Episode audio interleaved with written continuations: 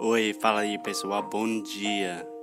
Você está escutando o inglês do inglês do rádio. I am your host, Foster Hodge. This is your daily dose of English.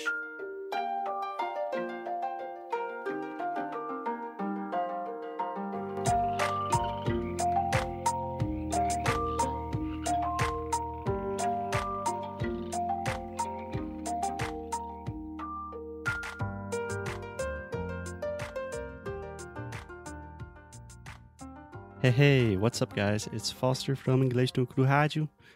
Say hey, Alexia. Hey guys.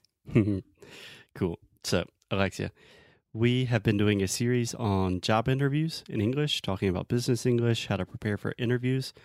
And I think the last few episodes have been kind of difficult, maybe a little bit boring, important, but a little a little hard and boring.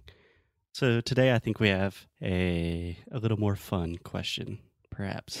Do you want to know what it is? Uh huh.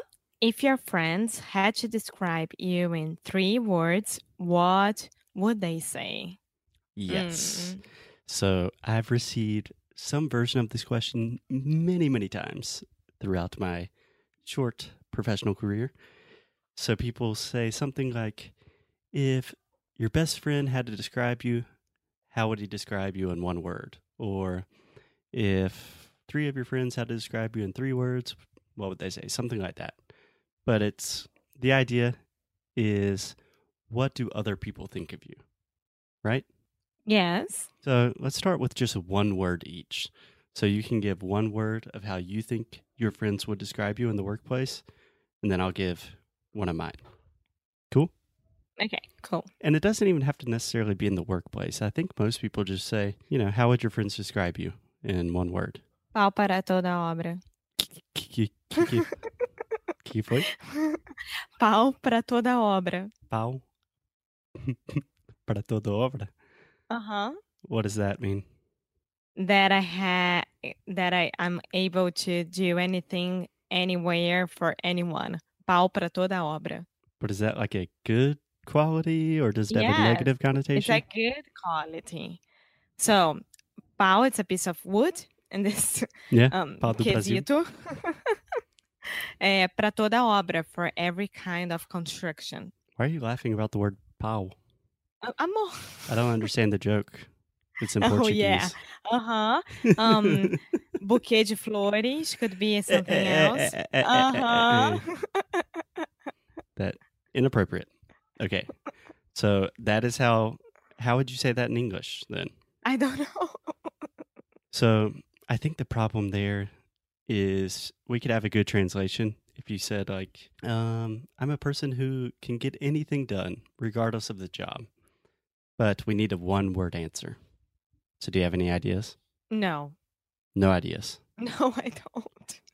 Okay, let's try this. Imagine one of your good friends and think of one word that they would use to describe you, hopefully a positive word. É interessada. Interessada. Maybe.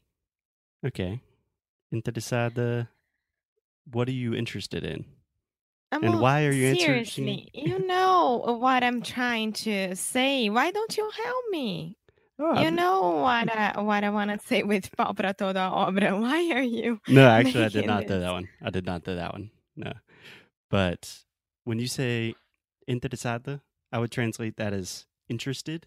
But I'm trying to find a word for pau para toda obra. Like I can do everything for everyone at any place without any problem, and and I can deliver a very very good work. Yeah.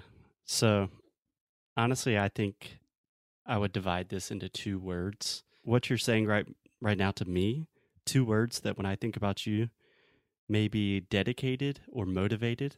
Like when you are doing a job, you get very into a project, you're very serious and focused about it. And another word I would use perhaps is loyal.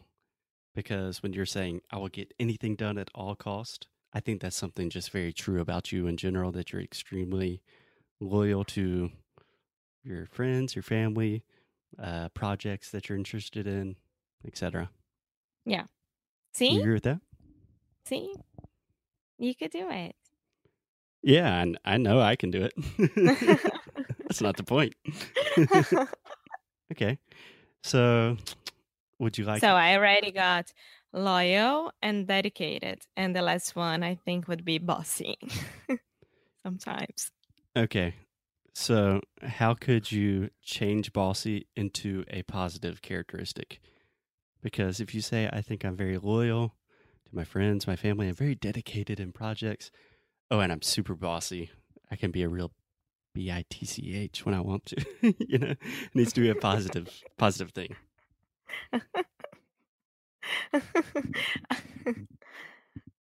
I don't know, amor, I would say. Alexia, where's your cre- creativity today?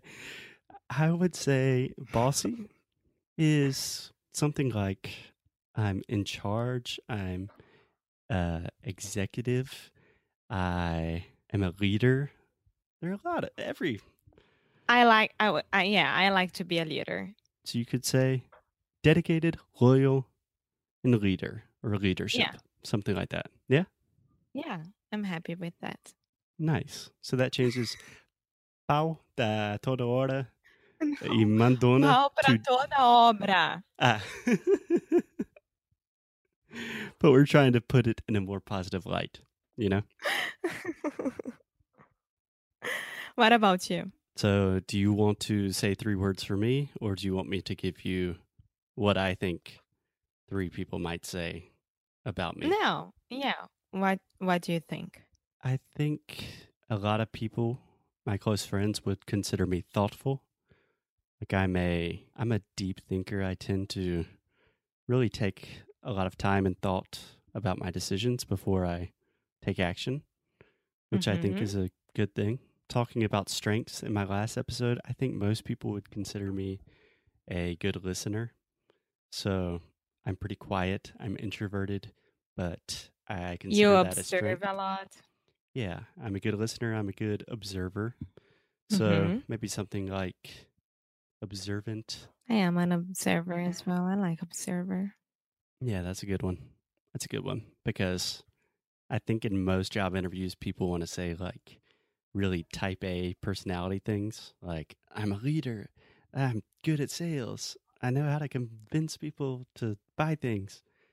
But if you say I'm a good observer of human psychology and human emotion, then people are like, whoa, this person's Yeah. crazy. Qual signo essa pessoa é? Sempre assim.